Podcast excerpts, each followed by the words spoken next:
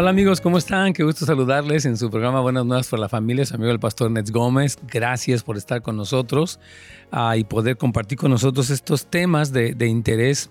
Uh, hoy es la segunda parte del que iniciamos ayer que se llama La contracultura del reino, que realmente lo es y, es un shock, yo creo que para nosotros escuchar las palabras de Jesús, que son tan significativas, tan poderosas, uh, porque realmente eh, como que nos hacen cuestionar o nos hacen reflexionar en dónde estamos nosotros parados. Así que aquí ya vamos a reconectarnos con, con Radio Inspiración. Compártalo con sus amigos y prepare sus preguntas.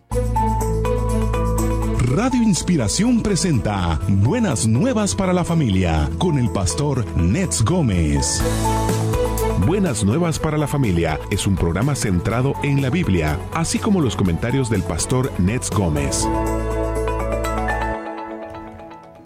Lucas, el evangelista, escribió un lado de las bienaventuranzas que se enfoca en un estilo de vida radical que nos desafía y lleva a un nivel de vida que contradice lo que este mundo considera como valioso o importante, elevándonos por encima de los abusos y las ofensas. No cabe duda que Dios quiere hacernos un pueblo a prueba de fuego, preparándonos para vivir en victoria en este mundo sin importar qué tan hostil o difícil sea la, la, situación que nos toque vivir. Nuestro tema de hoy en su programa Buenas Nuevas para la Familia, la contracultura del reino, parte número 2 con Pastor Ned Gómez. ¿Cómo está, Pastor? Buenos días. ¿Qué tal, Caritos? ¿Cómo te va? ¿Bien? Muy bien, Pastor, gracias. Gusto en saludarte a ti y a toda nuestra queridísima audiencia y en Radio Inspiración. Un abrazo, una bendición para todos los que siempre fielmente por años ya han estado sintonizándose con nosotros. Muchas, muchas gracias. Y bueno, sí, Carlitos, ayer pues comenzamos con este tema que decíamos eh, que es como una especie de shock, ¿no? Porque vivimos nuestra vida uh, como cristianos con ciertos valores, ciertos criterios, ¿no? Y cuando vamos al Evangelio nos damos cuenta de que a veces están muy por encima de lo que nosotros pensamos en cuanto a lo material, las ofensas, eh, el enfoque de la vida, etcétera. Y nuestra idea es volver a este mensaje de Jesucristo para que, como tú decías en la introducción, para que nos eleve por encima de las cosas. No podemos vivir ofendidos como víctimas, como despojados, como personas que están inconformes o frustradas, porque el Señor tiene recompensas para nosotros, la realidad eterna de su reino es gloriosa y eso es precisamente lo que el Señor quiere hacer cristianos a prueba de fuego en este mundo, Carlitos. Amén, sí, pastor, y necesitamos conocer esto, ¿no? Necesitamos saber para realmente, como tú lo decíamos en la introducción, pastor, estar preparados, ¿no? Como tú siempre lo has dicho, a veces a cristianos de chocolate, ¿no? Que al primer Exacto. nos, nos, derretimos al y necesitamos estar bol, listos. Exactamente. Para... Así es, Carlitos, muy bien. Entonces, hermanos, pues el día de ayer uh, vimos la versión de Lucas de las Bienaventuranzas, en capítulo 5 al 7 de Mateo, vemos precisamente lo que habló eh, Jesús eh, y que Mateo escribe, pero eh, Lucas, como otros los evangelistas, él hace un énfasis eh, del mismo mensaje, obviamente, de Jesucristo, pero coloca algunos puntos sobre las sillas de una manera muy tremenda, ¿no? Entonces Jesús también habló de la pobreza de espíritu en el capítulo 6 de Lucas, del tener hambre y llanto espiritual, y él dijo, le voy a dar la nueva traducción viviente, añadiéndole algunas palabras para hacerlo más claro para nuestra audiencia. Dijo, ustedes los pobres en espíritu son felices porque les pertenece el reino de los cielos. Ustedes los que ahora tienen hambre de Dios van a ser felices porque Él los va a saciar consigo mismo. Ustedes los que ahora lloran son felices porque vendrá el tiempo en que se van a reír.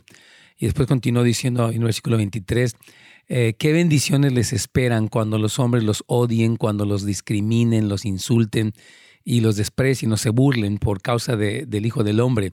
Jesús le da un enfoque completamente diferente. ¿no? Decíamos ayer que vivimos en un mundo que se ofende y que ofende. O sea, nos dijeron algo, eso se ve mucho entre los partidos políticos, ahorita en las contiendas, eh, como en las diferentes dinámicas familiares y hasta a veces de la iglesia. Me dijiste, ahora te digo, me metiste en un chisme, ahora yo te meto en otro, y etcétera. Y Cristo dijo, no, cuando ustedes se mantienen firmes por causa de lo que yo he dicho y reciben un tipo de contradicción, insulto, discriminación, eh, desprestigio, alégrense porque ustedes están en compañía de los profetas. Dice, cuando les suceda esto, dijo Jesucristo en el versículo 23, salten de alegría porque eh, su premio es grande en los cielos, porque los padres de esta generación trató hacia los profetas. O sea que ser maltratado, según lo que Cristo dijo, eh, como lo fueron los profetas, es una posición de privilegio porque estamos del lado de Dios. La Biblia dice que ninguno que milita en, eh, pues en, la armada del Señor se enreda en los negocios de esta, de esta vida a fin de agradar a aquel que lo tomó por soldado. Entonces, como cristianos, nosotros tenemos claros cuáles nuestra, nuestros valores, nuestros principios, y nos mantenemos en ese lugar firmes, hermanos queridos. De acuerdo con lo que Jesús dice, el desprestigio, el desprecio de este mundo debe ser un tesoro para nosotros porque todo lo que implica eh, precisamente eh, como que al estar en la compañía de quienes padecieron por causa de Cristo, estamos en un buen lugar, ¿verdad? Malo que fuéramos de los que se avergüenzan del Señor, de los que se avergüenzan de su palabra, de los que tienen un, un estándar muy doble, muy tibio, de que, bueno, ya, pues sí dijo la Biblia eso, pero ahora nosotros ya no creemos así, vamos a adoptarnos el mundo para que no se enojen con nosotros, para que no nos ataquen o no nos persigan, y no. Cristo dijo, no, deben ustedes gócense cuando hay esta reacción porque van por buen camino, ¿verdad? Entonces, algo que decíamos que específicamente lo decíamos ayer, como terminando nuestro repaso, que este versículo que acabamos de leer contradice todos nuestros esquemas desesperados por atención y aprobación del mundo. Esto rompe con la autolástima y el espíritu ofendido, ¿verdad? Y es el contraste con toda la susceptibilidad de los grupos humanistas de nuestro tiempo que utilizan su victimización para ganar poder y control sobre de todo, ¿verdad? Nosotros como su pueblo debemos abrazar este estilo de vida del reino con todo nuestro corazón. Y hoy vamos a continuar, hermanos, con los versículos 24 al 25 que ayer mencioné del capítulo 6 de Lucas, pero que queremos un poquito profundizar. Claro, si tienen preguntas vamos a atenderlos, pero dice, dice aquí Jesús más, qué terribles las aflicciones les esperan a ustedes los ricos, porque ya tienen su consuelo. Una persona que está tan ensimismada con su ganancia personal, eh, con, lo que él hace, con lo que le da, no sé, un negocio o lo que fuera, está en un peligro porque ya encontró un consuelo, se siente muy satisfecho, no necesito a Dios, no necesito a la iglesia, no necesito a nadie. Dice el Señor, wow, qué tristeza, porque han, han puesto que su felicidad solamente la han depositado aquí y ahora, cuando nuestra vida trasciende mucho más allá, ¿verdad? El versículo 25 dice, hay de ustedes los que ahora están satisfechos porque van a tener un tiempo de hambre horrible. Hay de, ustedes los que ahora se ríen porque se van a lamentar y van a llorar. Es decir, que lo que está hablando Jesús es que cuando una persona solamente busca el deleite que el mundo ofrece, eh, se encuentra en peligro porque el Señor va a traer, o sea, todos vamos a estar delante de Dios y va a tener un juicio para el pecado, la Biblia lo dice, entonces dice, cuidado, ¿no? Cuando el énfasis es solamente ese. Jesús se lamenta, hermanos, en este pasaje por los ricos y los que disfrutan de este mundo, porque al encontrar, repito, el consuelo y la alegría en las riquezas y los placeres que les ofrecen, eh, les hace no buscar el consuelo en Dios, no apoyarse en Dios. Y eso en realidad es una desgracia. Ellos, dice Jesús, se van a lamentar. El peligro no está, quiero aclarar en esto muy importante, el peligro no está en ser ricos sino en escoger las riquezas temporales como la fuente de nuestro gozo, a expensas de las recompensas eternas. Yo conozco personas que Dios les ha favorecido con dinero y son personas muy generosas. Entonces el peligro no es la riqueza, sino escogerlas antes que las recompensas eternas, escoger el placer y el deleite. Y es muy común, hermanos, en este mundo, la verdad. Entonces los ricos piensan que ya lo tienen todo que ya tienen un consuelo, entonces no piensan en buscar a Dios, ni en lo eterno, ni en las recompensas que Cristo nos ofrece. Apocalipsis habla de más de 24 recompensas para los que vencen el pecado, la tibieza, la lujuria, la, vergüenza por seguir a Cristo, etc. Entonces, este es el, el, cambio de perspectiva que Jesucristo quiere, hermanos queridos. Y, y hay un lamento por parte de Jesús para los que ahora se satisfacen tanto en la comida incluso, porque dice que va a llegar un momento en el que van a tener hambre de lo eterno, pero ya será demasiado tarde. Y hay otro lamento aquí para los que se la pasan carcajeándose, porque según lo que Jesús dice, van a lamentar y llorar. Entonces, vamos a, ir explicando a qué se refiere Jesús. No es que vivamos vidas aburridas, vidas en una especie de voto de pobreza, pero que entendamos, hermanos, lo que Jesús nos está diciendo aquí tan claramente en el Evangelio. Así que aquí vamos, Carlos, con una pequeña pausa.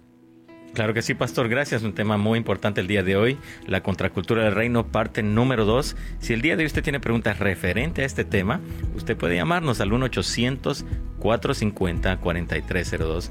1-800-450-4302. Las líneas ya están abiertas, así que no nos cambie. Ya regresamos después de la pausa aquí en Radio Inspiración con su programa Buenas Nuevas para la Familia. Así, aquí estamos, hermanos, hoy en este día precioso, eh, como siempre, pues platicando con todos ustedes. Y uh, saludamos a Ada Pérez, siempre muy fiel, a Lola Lomelí, a Norma, a Margarita, a José, a Raquel Johnson, a Reina Segovia, a Marcela Garza, a Rigo Ramos, Yureli, Jorge, a Armand de Dallas, a Becky Bosch, a Oscar Verdugo. Desde Phoenix, un saludo ahí a nuestros hermanos. Imagino que a estar caliente ahí en Phoenix. Saludos también a Jorge Sandoval, a Walter Molinares, aquí ya te extrañábamos. También saludamos a los hermanos de Facebook, que nuestra hermanita Laura Espinosa, Jackie Alegría, Mónica Rosas, Cande Retamal, así se llama, Yuridia Iturio, y Judith Castro. Un saludo muy cariñoso a todos ustedes y a los demás que sabemos que están presentes, pero a veces no necesariamente ponen un comentario, pero de todas maneras todos son bienvenidos. Les agradecemos mucho que nos acompañen y como siempre les hemos dicho, compartan con sus amigos, que todavía estamos ah, compartiendo en este tema, que estamos, tenemos buenas nuevas. Y ahora yo pienso que hay más forma, formas más accesibles. Estamos en Spotify, estamos en YouTube, estamos, tenemos un podcast, tenemos este, obviamente el, Radio Inspiración, lo que es el website. Entonces hay muchas formas, obviamente Facebook, donde ustedes pueden encontrar pues, todos estos programas de consejería nuestra meta es servir a la iglesia y a la familia porque Dios quiere que todos caminemos en victoria, hermanos. Y precisamente, eh, o sea, para eso estamos aquí, yo creo, como ministerio, hemos entendido que ese es nuestro llamado. Aquí nuestra hermana Norma Ceballos dice lo siguiente. Recuerdo que siempre decía que nos enojáramos nosotros. Eh, nadie nos hace enojar. Eso me daba cachetadas porque yo era así. Gracias a seguir escuchando los programas aprendí a tener dominio. Qué bueno, hermana querida. Sí, así es. O sea que eh, a veces tenemos una serie de perspectivas, hermanos, o de pensamientos que no provienen del Señor y por eso a mí me, encanta tanto mantenernos en contacto con la palabra. Yo le animo, esto que estoy compartiendo hoy fue básicamente mi devocional de los días anteriores mientras leía el pasaje de, Lucas y me, me, hacía pensar en, eh, me tocó ir de vacaciones y mucha gente que va de vacaciones y está bien, ¿no? Disfrutan y su familia y están ahí y está muy padre eso, pero la vida no es eso. O sea, la vida no es, no es solamente eso. La vida eh, tiene que ver con los valores que Dios promueve, las recompensas que Él nos ha dado, eh, eh, el no obsesionarnos tanto con el placer, la risa, la riqueza que el mundo ofrece. Si Dios se la da, qué bueno. Nosotros tenemos aquí, como usted sabe, desayunos para empresarios y bendecimos a la gente que puede generar riqueza y dar trabajo y lo demás. Pero las recompensas eternas el llamado que tenemos en Dios, el, aplauso de Dios, son lo que realmente nos debe de mover. Y eso va a implicar una contradicción. Eh, alguien decía, tienes que escoger a quién le vas a quedar mal. No puedes quedarle bien al mundo y a Dios. o le quedo bien a Dios, por lo tanto decepción al mundo, o le quedo mal a Dios y, busco la alabanza del mundo, el aplauso, tanta cosa que el mundo promueve y ofrece y las cámaras y los premios y las alfombras rojas y, y los paparazzis y los todo eso, ¿no? Que uno dice, bueno, ellos son populares, pero delante de Dios no se ven así. Y no los desprecio, yo oro por toda persona en, en los medios artísticos, en los medios que sea. Pero nosotros sí conservamos como una sobriedad, yo siento, como cristianos, vamos a la Biblia y decimos, ok, Señor, yo, yo voy a escuchar lo que tú dices. Hoy vamos a continuar, yo creo que este tema de hoy es, muy interesante porque Jesús se pone a hablar. ¿Y sabes qué? El punto, va a llegar un momento en el que incluso tú ores por los que te maldicen y los trates bien y tengas una reacción que desconcierte a mucha gente porque tú no estás, no eres una víctima irremediable, ¿no? De, tantas cosas y no eres una persona en victoria porque yo te amo, porque tú eres mío, porque yo soy tuyo, porque tú y yo tenemos un destino, una, uh, una, una gloria eterna que vamos a compartir. Así que de verdad es bien importante. Este fin de semana, de hecho, les invito a que vean, eh, vamos, su servidor está predicando aquí en Houses of Light eh, y voy a continuar con Apocalipsis 15 y 16. Les recomiendo mucho que lo vean a través ya sea de housesoflight.org o a través de, de YouTube o a través de Facebook, porque precisamente todo este plan eterno de Jesús en Apocalipsis nos da mucho de esta historia, hacia dónde va todo, de qué se trata esta vida, dónde va el mundo, dónde van todas las, tendencias al final de cuentas. Y Apocalipsis es muy clara para explicarnos ahora sí que el fin de la historia o el fin de esta era y para introducirnos a la era eterna con el Señor y con Cristo. Así que va a ser tremendo. Y bueno, aquí vamos entonces a reconectarnos ya con Radio Inspiración y poder continuar con este tema. Si tienen preguntas, aquí pueden ponerlas en el feed. Entonces, si alguien que quiere donar, también ahí Anthony le va a dar información de cómo hacer un donativo y lo agradecemos muchísimo. Ya estamos de regreso en Buenas Nuevas para la Familia a través de Radio Inspiración, Alimento para el Alma. Amigos, ya estamos de regreso acá con Pastor Ned Gómez. El tema de hoy, la contracultura del reino, parte número 2. Si usted tiene preguntas el día de hoy referente a este tema, usted puede llamarnos acá en cabina al 1-800-450-4302. 1-800-450-4302. Las líneas están disponibles, Pastor. Claro que sí, Carlitos, aquí vamos. Entonces, ah, lo que estábamos diciendo, Carlos, es que cuando leemos estos pasajes de Jesús donde dice, felices cuando los desprestigien, y no hay de los que tienen todo ah, y de los que se ríen. Es como que, what? O sea, uno dice, eh, sí existe, Carlos, yo creo que una especie de, como que nos mueve el tapete, ¿no? Porque nosotros vemos tanto en los medios masivos, en la televisión, las películas, que de repente podemos decir, ok, yo soy cristiano, pero me gustaría tener eso que él tiene y me gustaría ser como esa persona es y gozar de la aprobación o del, de, qué sé yo, ¿no? Los placeres. Y, yo digo, Dios nos quiere como, como personas con aspiraciones, con deseos de superación, nos quiere prosperar, de acuerdo, pero ¿a qué precio? Y cómo ve Dios, cuál es la perspectiva de Dios, Carlitos, de todas, de todas estas cosas. Sí, e, es importante, me recuerda, me recuerda lo que tú siempre nos dices a veces los mensajes el domingo. No, a veces nosotros vivimos creyendo como que si nunca fuéramos a morir, ¿no? O sea, nos enfocamos tanto en, en, lo, actual, ¿verdad? En lo que está, estamos siendo bombardeados en este mundo. Como tú decías, no hay tantas aspiraciones realmente, pero el enfoque del llamado que Dios está haciendo hacia nosotros, ¿no? Nuestra perspectiva de lo eterno, claro. de lo que realmente Dios...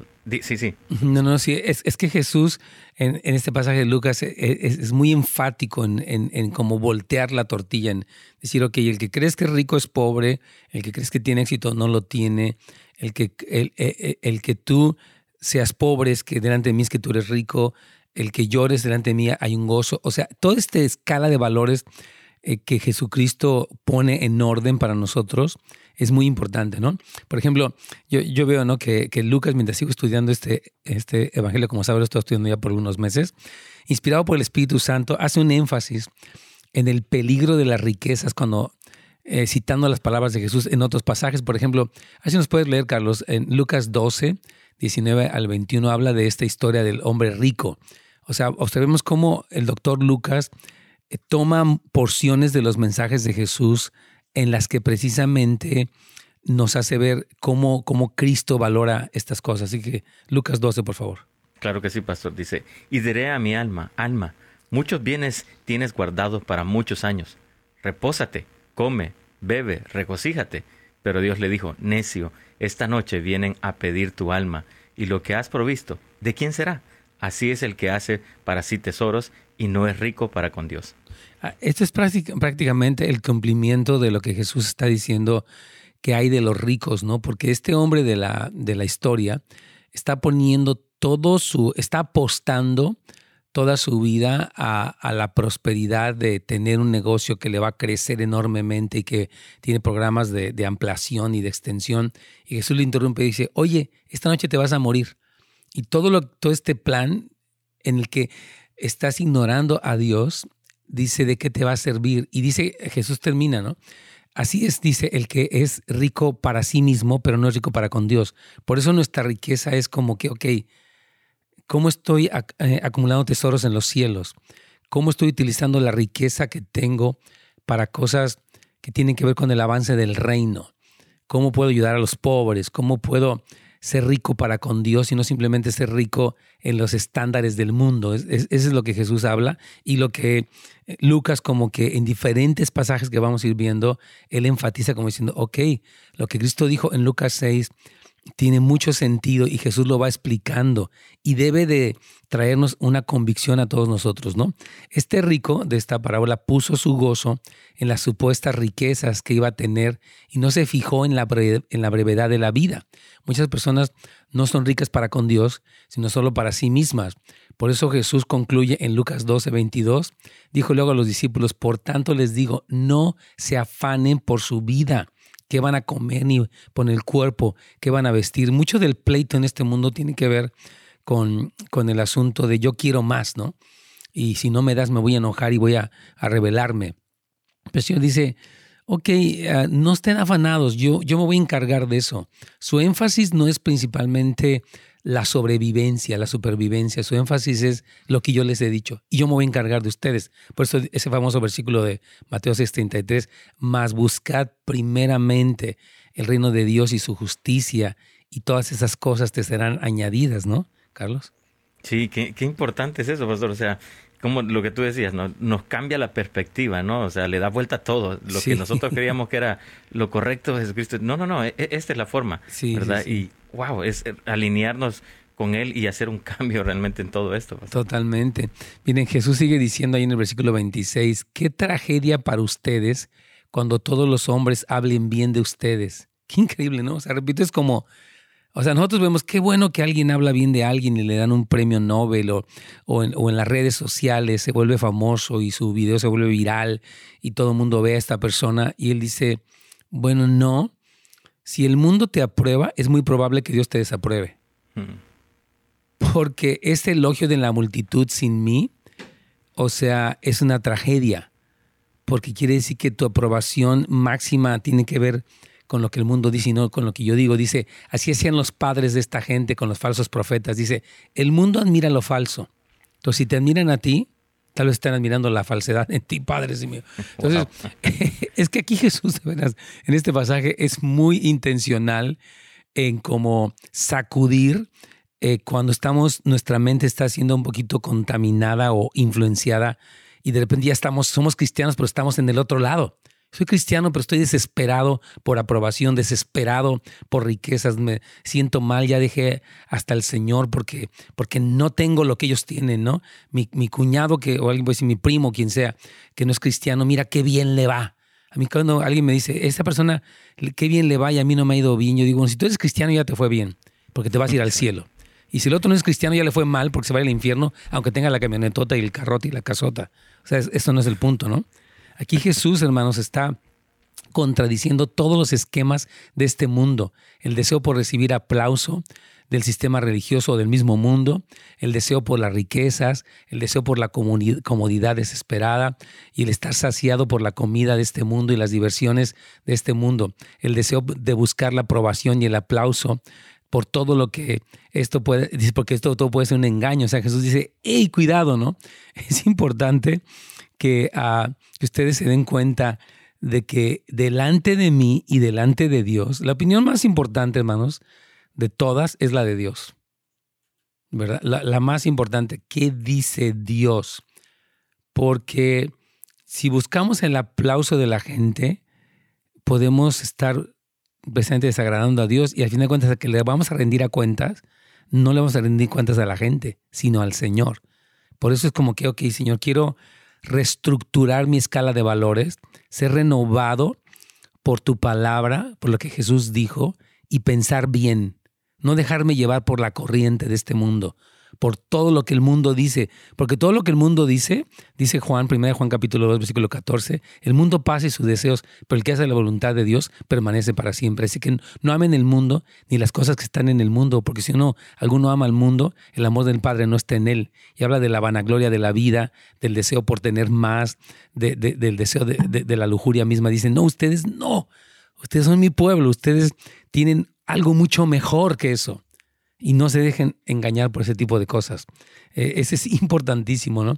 La alegría aquí es para los pobres, porque el reino de los cielos es para ellos, para los hambrientos, porque Dios los va a saciar, para los que ahora lloran, porque el Señor los va a consolar y se van a reír. Así que yo sé que vamos a hacer una pequeña pausa y vamos a continuar con este tema súper importante que nos mueve a todos el tapete, la verdad. Claro que sí, pastor. Bueno, estamos en su programa Buenas Nuevas para la Familia. El tema de hoy, la contracultura del reino parte número dos, como dice Pastor, un tema muy, muy importante para nosotros. Y si tiene preguntas el día de hoy referente a este tema, llámenos al 1-800-450-4302. Aquí está Pastor Net para contestarlo bíblicamente. Así que puede llamarnos en este momento. Si usted fuera del estado de California también puede llamarnos. Ya regresamos después de la pausa. Amén. Muy bien, hermanos, queremos este, hoy comentarles de que precisamente uh, estamos teniendo una um, velada de oración Aquí quiero, quiero comentarles que tenemos este, um, este Nightwatch que se llama eh, eh, el día 2 de, de agosto eh, a las 10 pm, de las, de las 10 de la noche hasta las 6 de la mañana. Miren, este asunto de orar toda la noche, bueno, usted puede venir una, dos, tres, cuatro, cinco horas, según su, su fortaleza, su tiempo, su familia, no queremos condenar a nadie, pero la verdad es tremendo porque la Biblia habla de que Jesús oraba se quedaba en vela orando, habla de los que claman día y noche, habla de Jacob, cómo luchó con el ángel.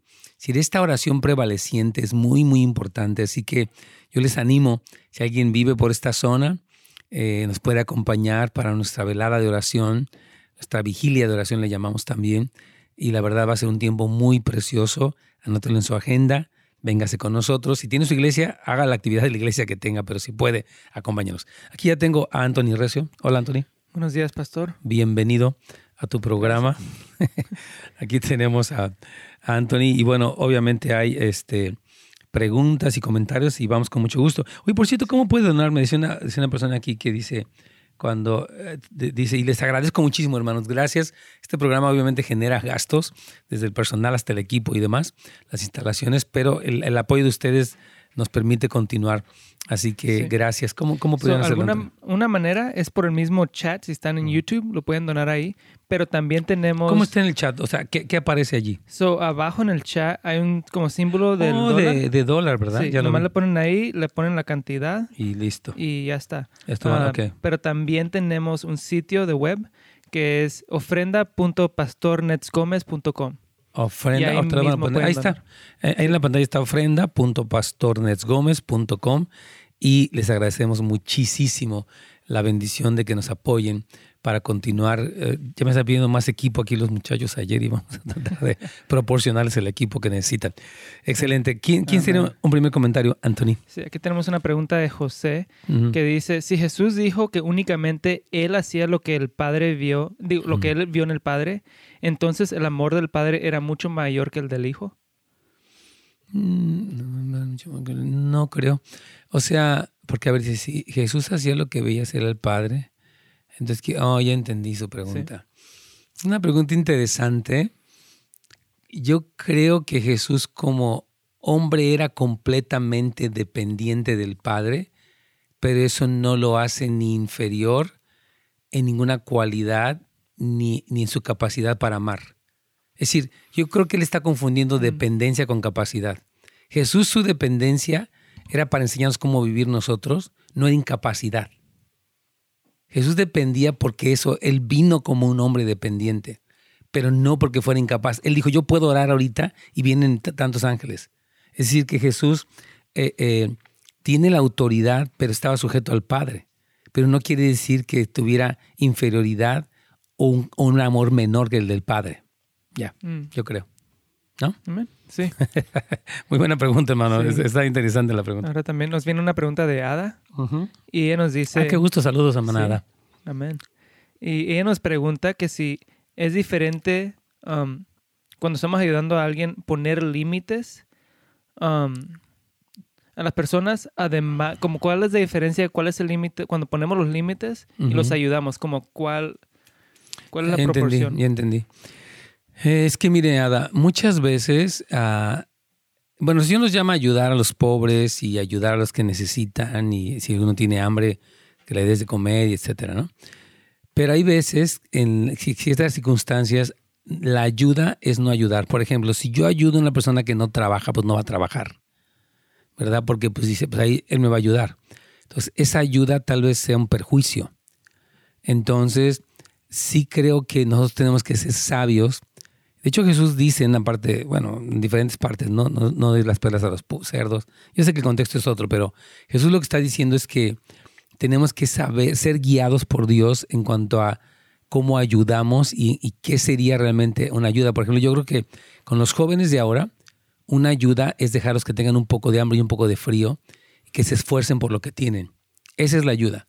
O que quieres un teléfono, bueno, tienes que trabajar, tienes que rendir cuentas, tienes que ser responsable, tienes que demostrar que vas a poder hacerlo. Y, ese de tener algo, porque Dios lo hace con sus hijos, este, lo, lo va a ayudar más a que Él genere eh, fortaleza, responsabilidad, este, puntualidad, yo no sé tantas cosas. Entonces yo creo que hay que definir muy bien, manada, la ayuda. o sea, ¿qué es la ayuda? Es contribuir a una necesidad. Entonces tal vez el darle todo a alguien no es contribuir con esa persona, es solaparla. Por eso sí tenemos que ser muy sabios en cómo ofrecemos nuestra ayuda, porque a veces puede convertirse en una cuestión de solapar. Sí. Ya, ¿quieres añadir algo, por favor? No, sí, y como mencioné a los jóvenes, a veces sí es... Escuché a un atleta que dijo que cuando sus hijos cumplieron 18 años, le dijo, aquí está una mochila con tus cosas y 200 dólares. Hasta luego. Sí, pero pues ellos han sobresalido. porque pues él es un millonario y eso, y dijo, mm. pues tú lo vas a hacer igual como yo la hice, y ahora lo están, y. Los enseñó, yo conocí, me acuerdo mucho de un hombre, ya se me acaba el tiempo, pero que tenía mucho dinero y él hizo que sus hijos pasaran por todo un proceso, porque él tenía una empresa enorme y los podía puesto de gerentes, pero dijo, no, tú vas a entrar desde abajo. Y me, me, gustó mucho eso. Y no era de discriminación ni crueldad, era formación. Vamos ya a reconectarnos con la Inspiración y continuamos. Continuamos con buenas nuevas para la familia con el pastor Nets Gómez, aquí en Radio Inspiración, alimento para el alma. Sí, amigos, ya estamos de regreso con Pastor Ned Gómez. El tema de hoy, la contracultura del reino, parte número 2. Como saben, este programa se retransmite en vivo de lunes a viernes de 11 a 12 del mediodía. Y si usted quiere escuchar nuevamente este programa, lo, pasamos en retransmisión de lunes a viernes también a las 8 de la noche. Así que comparta la voz, ¿verdad?, de que este programa se retransmite a las 8 de la noche. Y si tiene preguntas el día de hoy referente a este tema, puede llamarnos al 1 800 450 4302. Pastor. Así es, Carlitos. Bueno, hermanos, aquí lo que estamos hablando eh, hoy es del, pasaje de Lucas 6, donde Jesús habla acerca de las bienaventuranzas y coloca como que invierte los valores, ¿verdad? Bueno, dice, el que parece rico en realidad es pobre, y el que parece que se ríe pobre de él, y el que parece que está muy saciado. O sea, Jesús empieza a, eh, a poner la perspectiva de cómo Dios Padre ve las cosas y cómo Él ve las cosas. Y estaba pensando, Carlos, en el Salmo número 73, eh, eh, donde, donde se ve la condición de un rico y después este hombre tiene un entendimiento. Lo voy a leer rápido, no lo tengo en las notas, pero quisiera, ustedes lo pueden leer en su Biblia, el Salmo 73, voy a leerlo en la nueva traducción viviente para hacer lenguaje más claro. Y dice, dice, pero en cuanto a mí casi perdí el equilibrio, mis pies resbalaron y estuve a punto de caer, porque tuve envidia de los orgullosos. Cuando los veía prosperar a pesar de su maldad, pareciera que viven sin problemas. Tienen el cuerpo tan sano y fuerte, no tienen dificultades como otras personas, no están llenos de problemas como los demás, lucen su orgullo como un collar de piedras preciosas y se visten de crueldad. Estos gordos ricachones tienen todo lo que su corazón desea. Se burlan y hablan solo maldades. En su orgullo procuran aplastar a otros. Se jactan contra los cielos mismos y sus palabras se pasean presuntuosas por toda la tierra. Entonces la gente se desanima y se confunde al, al tragarse todas esas palabras. ¿Y qué sabe Dios? Preguntan. ¿Acaso el Altísimo sabe lo que está pasando? Hay gente que se confunde. Pues este cuate cristiano y mira, se enfermó y le pasó tal cosa y aquel otro, ¿verdad? Y dice que la persona sin Dios percibe esta escena de la aparente prosperidad y entra como en una especie de shock, ¿no? Dice, miren esos perversos, disfrutan de una vida fácil mientras sus riquezas se multiplican. Ah, y, él dice, bueno, ¿de qué sirve que yo conserve mi corazón puro? Me mantuve en inocencia sin ninguna razón. O sea, ¿de qué sirvió? Soy cristiano, estoy llorando, luchando contra los demonios. Y tiene caso esto, ¿verdad? Dicen, todo el día no consigo más que problemas. Cada mañana me trae dolor. Dice en el versículo 15, si yo realmente hubiera hablado de otros de esta manera, habría sido un traidor a tu pueblo. Traté de entender por qué los malvados prosperan, pero qué tarea tan difícil. Entonces, aquí viene el punto, entré, versículo 17 del Salmo 73, en el santuario, oh Dios, y por fin entendí el destino de los perversos.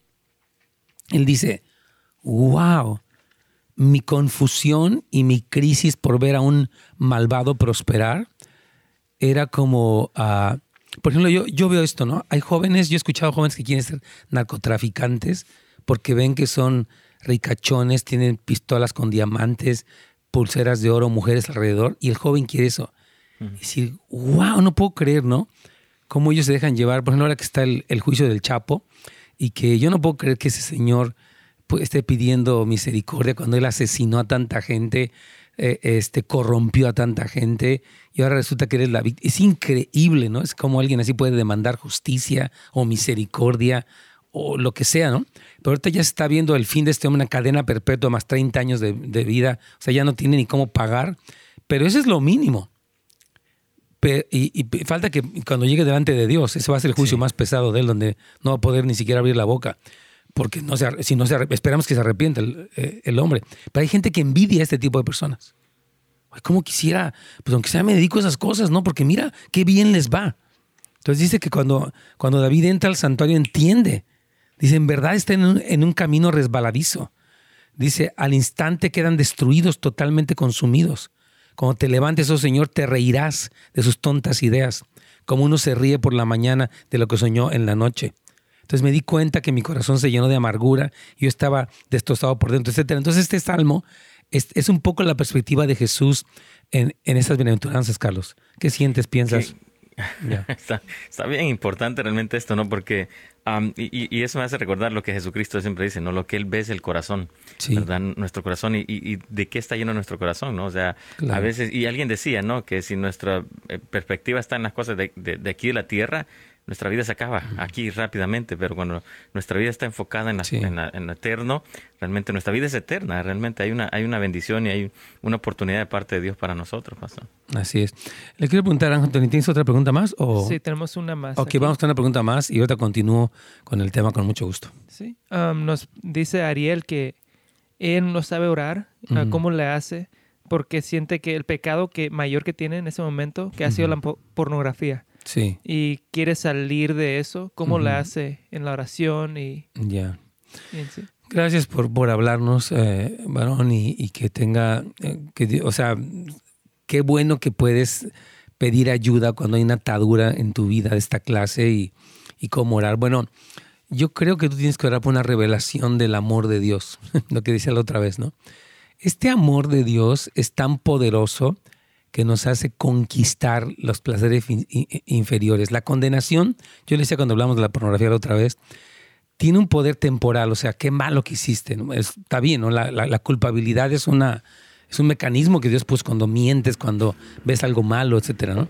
Pero la culpabilidad no tiene un poder para sacarnos porque la culpabilidad eh, no da poder. Cristo da poder, su amor, su gracia, sus eh, promesas nos llenan de esa compasión. Yo diría, número uno, que Dios te muestre su amor. Número dos, que Dios te muestre la comunidad de creyentes que te va a apoyar, eh, mentores y líderes que te van a ayudar para este proceso de rendir cuentas. Entonces el Señor, tú corre, mira, cuando tú caíste en la pornografía, no huyas de Dios en condenación, corre a Dios, para que como decía David, Señor, crea en mí un corazón limpio Renuévame un espíritu recto. Lávame con hisopo. Lávame con tu sangre para que yo sea más limpio que la nieve. Toda persona que cae debe correr a Dios buscando ayuda como un niño que se cayó en el fango y se embarró de excremento y dice, mamá, ayúdame, me siento sucio. Eh, el niño no huye de la mamá, el niño dice, mamá, mira, vuelo mal, por favor, bañame, hazme algo. Y es lo que tiene que pasar con cada creyente. Entonces, esa sería mi respuesta para él. Vamos a, a continuar un poquitito con el tema.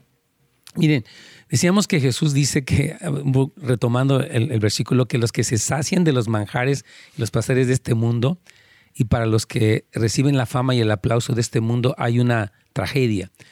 ¿verdad? Que Dios cambie, hermano, nuestra mentalidad para pensar, evaluar y ver la vida desde su perspectiva y sus valores, y no lo que nuestra vista percibe y lo que este mundo dice y ofrece o lo que este mundo aplaude y proclama y grita. Tú dale rienda suelta, tú sé feliz, tú haz lo que quieras. Y la gente sigue, cae en esa trampa y no, no es feliz, termina infeliz. Y aparte, la consecuencia eterna si no se arrepienten. Hablamos por eso que todos podamos reaccionar. Debemos admitir, hermanos, que a veces estamos demasiado saciados y seducidos por este mundo y que falta un cambio de valores radical en nuestras vidas. Por eso a veces peleamos tanto, por eso a veces nos frustramos tanto, yo creo, porque tenemos muchos valores contaminados, ¿verdad? Tenemos un, un cambio de valores radical en nuestra vida, en nuestra familia. Yo como siento la importancia de que los padres vivamos estos valores y los podamos impartir a nuestros jóvenes para que su desesperación de ellos no sea por tener lo que el mundo tiene, sino por tener lo que Cristo nos da. Y que Jesús sí nos bendice y nos prospera, pero no como si eso fuera el centro de nuestras vidas, sino como un resultado. Dice, busca primeramente mi reino y mi justicia y lo demás, no te preocupes. Yo me encargo, yo soy tu Dios, soy tu buen pastor, ¿verdad? Que Dios nos concede, además, arrepentirnos de esta mundanalidad en la que vivimos. No queremos vivir atrapados en el sueño del engaño y de las promesas falsas de este mundo. ¿Verdad? Jesús sigue diciendo, pero a ustedes, los que están dispuestos a escucharme, les digo, amen a sus enemigos. Todavía va, más adelante. Oh my gosh. Dice, hazles bien y, y, y, deseenles bien a aquellos por los que, aquellos que los odian. Uno puede decir, esta persona me odia, yo deseo que le vaya como en feria. Dice, Señor, no. El que más gordo, o sea, el que, el que más, más mal te trata, deseale, Señor, que esa persona te conozca, que un día experimente el gozo y la paz, la salvación que hay en ti. Dice Jesús, bendigan a los que los maldicen, oren por los que los maltratan. O sea, esto hace que la persona que es maltratada, obviamente, ahorita voy a explicar a qué se refiere con el maltrato, no hablo de que tú toleres la violencia doméstica, Jesús no está diciendo eso aquí, muy claramente lo digo, pero aquí está hablando de cómo un enemigo puede sacar lo peor de ti. Yo otra vez vi una persona que en el estacionamiento empezó, estaba yo de viaje ahora que salí, y una señora se acercó a su carro y no le pegó. Y empezó a gritar unas de ofensas y de gritos contra esta mujer. Horrible. yo decía, oiga, este señor está bien su carro. Recibió un mini rayón de un gramo, de un milímetro. Pero usted no puede volverse una persona tan horrible con esta persona que ni conoce. En fin, pero a veces el mal saca lo peor de nosotros. Vamos a ir a una pausa, Carlitos. Claro que sí, Pastor. Bueno, ya regresamos después de la pausa en su programa Buenas Nuevas para la Familia con Pastor Ned Gómez. El tema de hoy, la contracultura del reino, parte número 2. Así que ya vamos a entrar en nuestro último segmento. Si tiene preguntas el día de hoy, llámenos en este momento al 1-800-450-4302. 1-800-450-4302. Ya regresamos. Excelente. Y más que desde aquí estamos, este, les quiero comentar también de nuestros retiros de varones y de mujeres eh, con tiempo, como les decía. No es que queremos anunciar tanto porque se llena muy rápido, pero sí, ahorita falta casi un mes y podríamos, ah, de hecho es un mes, hoy es, hoy es día 18. Entonces, del 16 al 18 de agosto está el retiro de sanidad para mujeres. Esto es un fin de semana, se van el día viernes en la tarde, regresan el domingo en la tarde y es pura administración eh, obviamente comen, conviven, pero es tremendo, hermanas queridas. Así que aprovechen, la información está ahí, 818-998-2931 o si no, 3621, que es el libro de la, eh, eh, es el, el, libro, el teléfono de la librería. Y también tenemos el retiro de varones, que es la siguiente semana después de esa. O sea, el agosto 23 al 25, lo mismo, enseñanza, administración, liberación, todo. Y va a ser del 23 al 25 de agosto. El número está ahí, 818-998-3621. Este, me parece que Anthony tiene otra pregunta y vamos con ella. Sí, tenemos una pregunta de Walter. Y nos pregunta que sí, ¿qué opina de las personas homeless y qué debemos hacer como creyentes? Oh, claro que sí. De hecho, vamos a tener aquí a nuestro amado hermano Ken Craft, quien es un hermano que tiene un ministerio. Hay mucha gente, bueno, muchos hombres y mujeres en el mundo que tienen ministerios de apoyo a los indigentes. Ah, yo creo que es una bendición amarlos, alcanzarlos, este, a darles de comer y ayudarlos. Obviamente, todo eso se hace en un contexto de orden, de condiciones, de amor. O sea, de hecho, nos va a hablar mucho. Entonces, ah, te quiero comentar, Walter, que de ninguna manera estamos diciendo que seamos como, oh, entonces no lo vamos a ayudar porque lo estamos solapando. Muchas de las personas que están en situación de calle, nos lo ha dicho aquí Ken Craft, están ahí porque fue una situación, hubo una deuda, hubo una, se fue el esposo, eh, no, no recuerdo ahorita el porcentaje de gente en situación de calle que fueron víctimas. O sea, muchos necesitan eso, sacarlos, ayudarlos, darles una oportunidad de trabajo, capacitarlos, etcétera. Entonces, hay algunos otros que son mañosos, que puede ser el caso, ¿no? Son personas que abusan, que no quieren hacer nada. Y es, en ese caso, pues lo mejor es ayudarlos motivándolos y etcétera, ¿no? Sabemos que en la raíz de mucho de, de la indigencia a veces ha habido rechazo, amargura, obstinación, más que ser una víctima. Pero hay casos, por ejemplo, yo, pienso mucho personas como, Venezuela, por ejemplo, ahorita. Venezuela es un país que entra en una crisis terrible, es pues uno de los países más ricos, que necesita mucha ayuda eh, financiera y de oración y de todo. Entonces, vamos a ayudarlos, claro, pero vamos a ser sabios con aquellos que de repente eh, están, eh, no se les ayuda simplemente al darles, yo creo. Excelente. Sí, amén. ¿Algo más? ¿Algún comentario? Sí, no tenemos otra pregunta. Sí, vamos. Ah, es una pregunta anónima y nos dice que es psicóloga, es cristiana, pero lo que le sorprende a ella es que muchos de los pacientes que ha tenido ah, son cristianos y están buscando la solución en la psicología. Mm. pero su pregunta es cómo es que puede glorificar a Dios en su trabajo, wow, ah, aún con las personas no creyentes. Muy buena pregunta, hermana anónima. De hecho, hasta quiero un poquito comentarla con los de Radio Inspiración. Usted como una creyente, ella es cristiana, ¿verdad? Sí. Con una profesión como la psicología, eh, está entrenada eh, pues por su experiencia académica o su entrenamiento académico para poder detectar las diferentes problemáticas, diagnosticarlas. Y en las prescripciones, obviamente, nosotros eh, podemos hablar de los principios cristianos, como el perdón, como la sanidad interior, y muchas personas cristianas, sin hablar abiertamente, no sé en qué contexto trabaje usted o no, eh, pero ministran los principios de Dios. A mí me ha dicho todo lo que hablamos aquí de los empresarios, dice, son, por ejemplo, John Marcus dice, todo lo que hablo son principios de la Biblia. dice, le va a sorprender de dónde saqué este principio, ¿de dónde? De la Biblia, ¿verdad?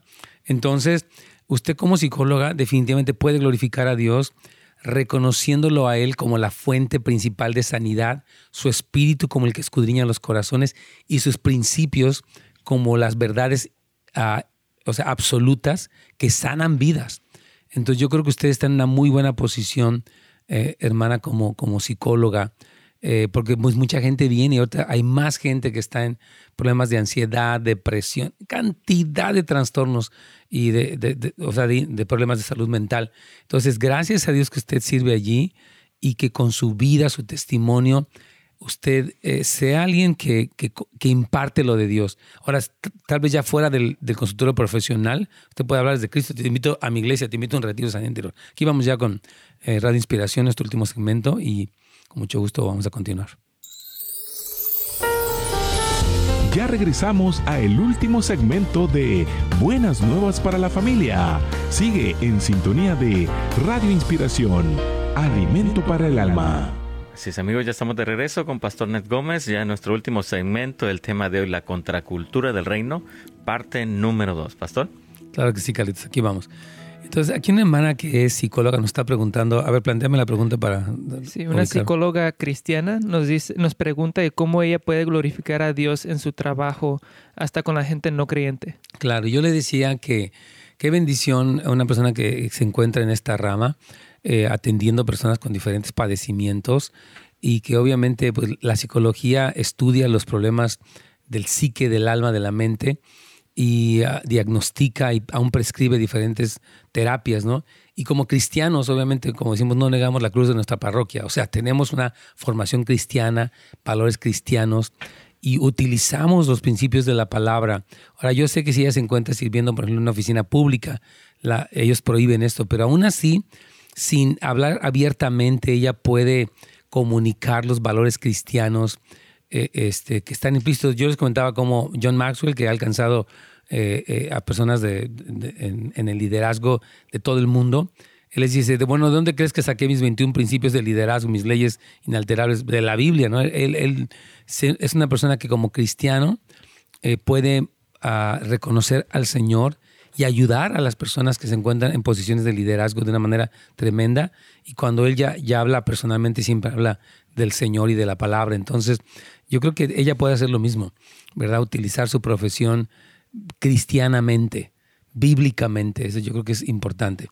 Bueno, este, voy a continuar porque yo sé que nos queda poco tiempo y, quiero todavía este, eh, avanzar un poquito más, ¿no? Yo estaba diciendo antes de la pausa que un enemigo puede sacar lo peor o lo mejor de nosotros, dependiendo de la realidad que impera en tu corazón. E, eso no es fan fácil porque nuestra carne es tremenda. Me pasó que después que leí esto fui al aeropuerto, una señora de las que se portó un poco mal y yo me molesté un poco. Dije, ¿qué pasó, Nets? tu realidad no debe ser esto. Entonces yo creo que nos puede ocurrir, ¿verdad? Que de repente nos damos cuenta, Señor, yo no quiero que en mi mente prevalezca la mentalidad del mundo que me lleve a, reaccionar como si yo no fuera cristiano. Cristo empieza a decir más adelante, si tú te portas como uno cristiano, solamente les das a los que te dan o tratas bien a los que te trates bien, ¿qué mérito tienes? ¿Qué hay de extraordinario? ¿Qué hay de divino? O sea, de las cosas de Dios en tu vida. Entonces, Jesús quiere que nosotros, a través de una conducta eh, eh, cristiana, demostremos la, realidad de quién es Dios, ¿verdad? Entonces, eh, ¿qué es más real para ti, hermanos? ¿La, ¿La ofensa o el ultraje que puedas recibir? ¿O estás buscando el aplauso de Dios o del hombre, verdad? Jesús sigue diciendo ahí en, ah, Lucas 6, 29 al 31, dice, al que te lastime la mejilla o al que te dé una bofetada o al que te ataque con violencia o te insulte, preséntale también la otra. Y al que te quite la capa, ni siquiera le niegues la túnica. A cualquiera que te pida, dale, y al que te quite lo tuyo, no le pidas que te lo devuelva o no lo reclames ni lo trates eh, de, recuperarlo. Traten a los hombres como les gustaría que los trataran. Jesús está diciendo, ustedes están viviendo en un, por causa de mí, de mi reino, mi amor, mis recompensas, mis valores, muy por encima del pleito por lo insignificante. Es que me dijiste, es que me quieres quitar esto. Y dice, olvídate, tú no, tú no estás envuelto por pequeñeces, ni frustrado por ellas, ni herido, ¿no? Entonces las bofetadas, insultos y maltratos, hermanos, no deben tener poder para causarnos daño cuando estamos por encima de la autopreservación. Ahora, el amor de Dios y sus tesoros debe ser una realidad tan prevaleciente que esté despojado de lo material no nos destruye, no nos acaba. La interpretación más acertada de este pasaje es que un ataque personal puede tolerarse, pero no un ataque contra la familia contra la familia de uno. O sea que este pasaje de volverlo otra mejilla no quiere decir tolerar el abuso. Está hablando de cómo ante una ofensa menor, nuestra respuesta no es exagerada. Uno no sobreenfatiza, es que me hicieron esto y lo recuerda. Ella dijo de mí y empieza a ver todo este drama allí, ¿no? Eh, entonces uno debe defender a su familia, no atacando al agresor, sino en una posición defensiva. No se trata de sobrereaccionar contra los atacantes, que es lo que yo, decía antes de la pausa. Yo viste, señor, dije, guau, porque yo estaba en el cuarto, escuchaba los gritos del señor ofendiendo a la señora, unas palabras tan delirantes, dije, wow, qué increíble que, ese señor se porte tan ofensivo, ¿no? Y él sobrereaccionó contra su atacante precisamente por sus valores, ¿no? Entonces Lucas presenta eh, a un ladrón en este caso que nos quiere robar la camisa, pero llegamos al punto de decirle todo, también la camiseta, no problem, ¿verdad? Dice Jesucristo, si ustedes aman solamente a aquellos que los aman, ¿qué hacen de extraordinario? O sea, si tú eres un cristiano que saludas a los que te saludan, pues es, los paganos, es más, los satanistas pueden hacer lo mismo. ¿verdad? Dice, hasta los pecadores aman a quienes los aman. Entonces Jesús nos llama a vivir una vida extraordinaria que no es afectada por el abuso o la ofensa y que responde con un amor que... Yo recuerdo que cuando era joven, yo tenía una vecina que nunca me saludaba. dije, Señor, esta es mi oportunidad para vivir este pasaje. Entonces, todas las veces que yo la ve en la calle, la voy a saludar. Y sé que ya no me va, porque en la calle ya gordo. Tal vez tenía razón, no sé, no sé si yo, whatever. Entonces, yo la saludaba. Hola, ¿cómo estás, señora Elvira? Y la señora me daba así la vuelta. Pero fíjense que con el tiempo, Dios me permitió ganármela. Eso fue en México, también me pasó con una vecina aquí. Entonces yo digo, qué bueno es el Señor, porque tú no estás como que, ah, no me habla, yo, yo me doy también la vuelta. Y, y no gracias, ¿verdad? Hay gente que sigue este juego infantil, ¿no? Y nosotros no debemos ser así. ¿Tú qué piensas de eso, Anthony? No, sí, lo, lo pienso exactamente eh, igual, porque sí es difícil como actuar con los enemigos de cierta manera, como amarlos, y, pero ahí es donde Dios nos está moviendo a, a ver, ¿vas a amar a tu enemigo? O no, porque los amigos, como dijo, es bien fácil de Claro. amarlos, es bien fácil, pues ya no están amando, pero Hasta los ene- asesinos sí. tratan bien a sus, yo creo que tratan bien a sus hijos y a sus Sí, amigos de, pero- la, de la banda. Sí, como, como dijo, como esos enemigos, esos, las personas difíciles, a veces es donde se trata todo lo que ha estado explicando. Ahí es donde sí vamos a ver si en verdad estamos viviendo lo que Cristo nos ha. ¿Y qué tan impuesto. real es para nosotros el amor de Dios? Sí. Si reaccionas como los que no conocen a Dios, es una indicación de que no hay nada de Cristo en ti. O sea, y puede ser en mí, hablo también. Estas pedradas van hacia mi propio lado, créanme. No estoy diciendo, yo estoy muy bien y dice, Señor, ayúdanos, ¿no? Dice Jesús, y si le hacen bien a los que les hacen el bien, ¿qué hay de extraordinario en eso? Porque también los pecadores o los que no me conocen o están controlados por el pecado hacen lo mismo. Y si les prestan a aquellos de quienes pueden esperar recibir algo, ¿qué mérito tienen? Porque también los pecadores les prestan a otros pecadores para recibir un reembolso completo. Entonces el cristiano dice, el Señor, ustedes tienen tesoros más grandes, tienen valores más grandes que se trata de mí y de lo que yo quiero y de mi pedazo del pastel y de aquí yo voy a ganar, mis chicharrones van a tronar. No, aquí está hablando de, otra cosa, ¿no? Entonces, que el amor y las riquezas de Dios, hermanos, sigan produciendo en cada uno de nosotros una respuesta diferente a la de los que no conocen a Dios, porque la realidad de quién eres Él nos eleva por encima del maltrato y de ser alguien que vive por conveniencia. Nosotros no somos convenencieros. Pues si me das, es más, Cristo dice, cuando hagan una fiesta, inviten a los que no los pueden invitar y así van a tener recompensa en el cielo. Cristo nos, en todo el Evangelio, Él nos habla, no se trata de buscar tu aplauso, más, dice, tú cuando ayunes, escóndete, no le digas a nadie, ¿verdad? Para que sea entre tú y Dios. Cuando tú des una limosna, cuando des a un pobre, no digas, wow, quiero que me salgan las noticias que yo, el magnate, fui a esta asociación de niños con leucemia y les di un dineral y, oh, soy muy buena gente, gracias. Sale noticiero ese señor. No, porque ella se notó que fue para que te dieran el aplauso, para que muestres qué humilde o qué generoso y qué filantrópico eres, ¿no? Entonces, debemos decir, Señor, dame la gracia para responder a tu amor cada día más y más. El versículo 35 y 36 ya voy a terminar. Dice, entonces ustedes amen con amor ágape a sus enemigos y háganles bien y presten no esperando nada cambio. Su recompensa será grande, serán llamados hijos del Altísimo. Se estarán comportando como hijos del que está por encima de todo, porque Él es bondadoso con los malagradecidos y malvados. Dios se porta bien con los malvados, no porque apruebe su pecado, sino porque está esperando que se arrepientan. Dice Jesús, versículo 36, sean compasivos como también su Padre es compasivo. Este texto es complementario con el de Juan, eh, versículo 8, versículo, eh, capítulo 8, versículo 42 al 44. Si lo puedes leer, Carlos, rápido, nos quedan dos minutos, pero léelo, por favor. Claro que sí. Jesús entonces les dijo, si vuestro Padre fuese Dios, ciertamente me amarías, porque yo de Dios he salido y he venido, pues no he venido a sí mismo, sino que Él me envió. Vosotros sois de vuestro padre el diablo, y los deseos de vuestro padre queréis hacer. Él ha sido homicida desde el principio y no ha permanecido en la verdad, porque no hay verdad en él. Cuando habla mentira, de suyo habla, porque es mentiroso y padre de mentira. Así es. ¿Qué, está diciendo? Que quién es nuestro Padre. Dice, cuando tú reaccionas así como te estoy diciendo, tú muestras que tu papá es el Padre Celestial. Pero cuando tú reaccionas como el mundo, vemos que, tu, que tu, tu Padre no es el Padre Celestial. Porque si fueras hijo de tu Padre Celestial, actuarías como Él actúa. Él es bueno con los malos. Él se porta bien. Él, él, él no actúa por conveniencia, ¿verdad? Que nadie, hermanos, ni nada tenga mayor influencia en nuestras vidas que nuestro amado Padre Celestial. Que podamos verlo y conocerlo con tal enfoque que realmente podamos ser como Él es y mostrarle al mundo, a todos nos hace falta eso, cómo es el Señor. Debemos reflejar e impartir quién es el Padre bondadoso con los malagradecidos y con los malvados, que, para que así podamos demostrar que somos sus hijos. Nada de esto, hermanos, puede producir, se puede producir naturalmente. Solo es, es la realidad de quién es Dios en mi corazón.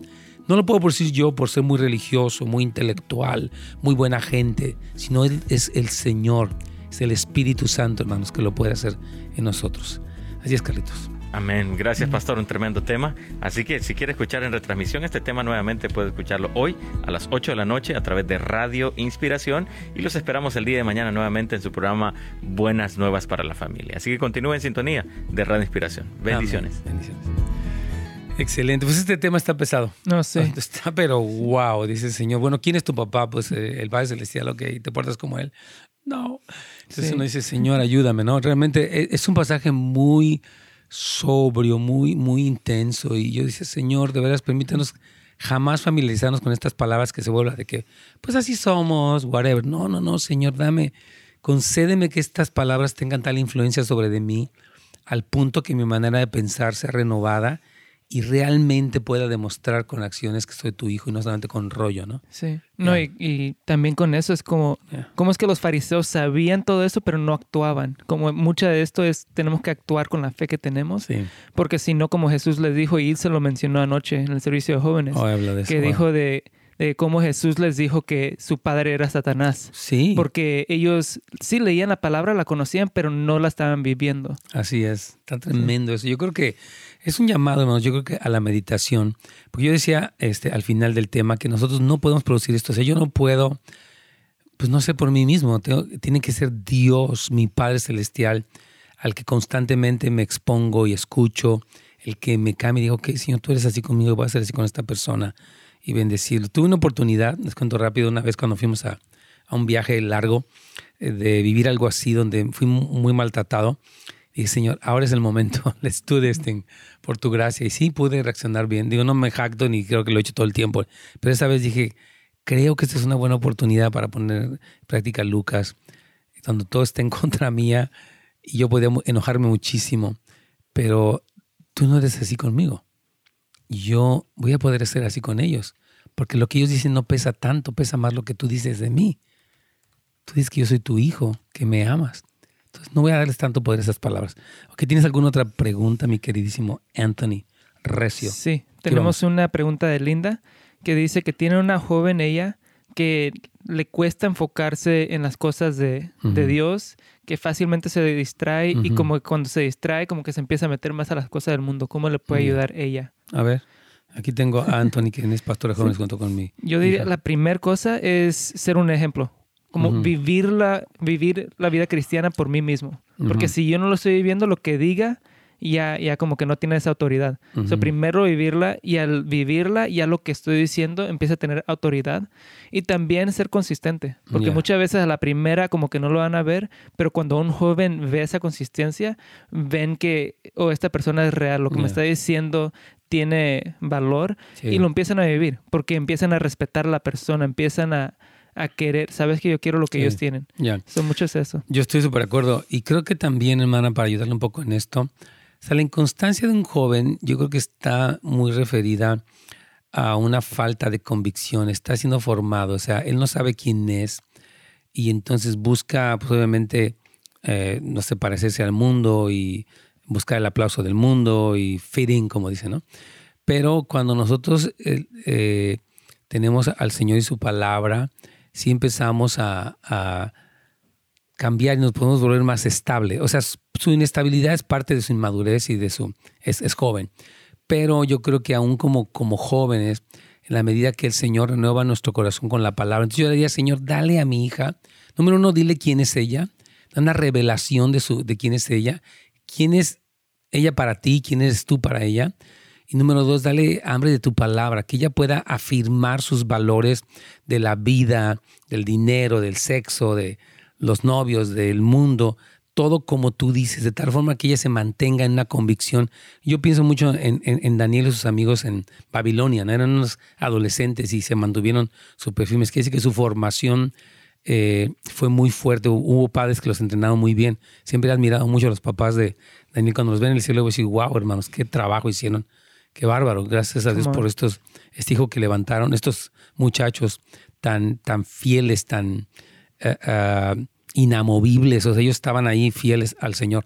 Entonces, yo creo que es eso, hermana, junto con lo que decía Anthony, que es modelarlo, pero también es que los valores del reino prevalezcan en su corazón a través de la revelación de quién es Dios y de la palabra, porque la palabra sí nos da un cimiento muy sólido para, para su hija también, yo creo. Y también otros jóvenes que abrazan los valores. No. Jóvenes que son eh, esa especie de... A mí me encanta llamar a, la- a la iglesia como una especie de mini comunidad que abraza los valores. O sea, voy afuera y todo el mundo hace lo que quiera, pero aquí en mi comunidad los jóvenes están guardándose, hablan de la pureza, etc. Entonces, como que esta comunidad hay un apoyo muy fuerte en otros jóvenes que tienen valores altos. Sí. Entonces, buscar como eso en, en la iglesia local. Sí. Y si no lo encuentran, ayudar a construir esa cultura. Como eso es algo que me gusta que está pasando aquí. Que después de, lo, de Behold que estuvimos anunciando hace unos meses, um, cómo es que muchos de estos muchachos están ayudando a cambiar la cultura de los jóvenes. Y son jóvenes ellos mismos.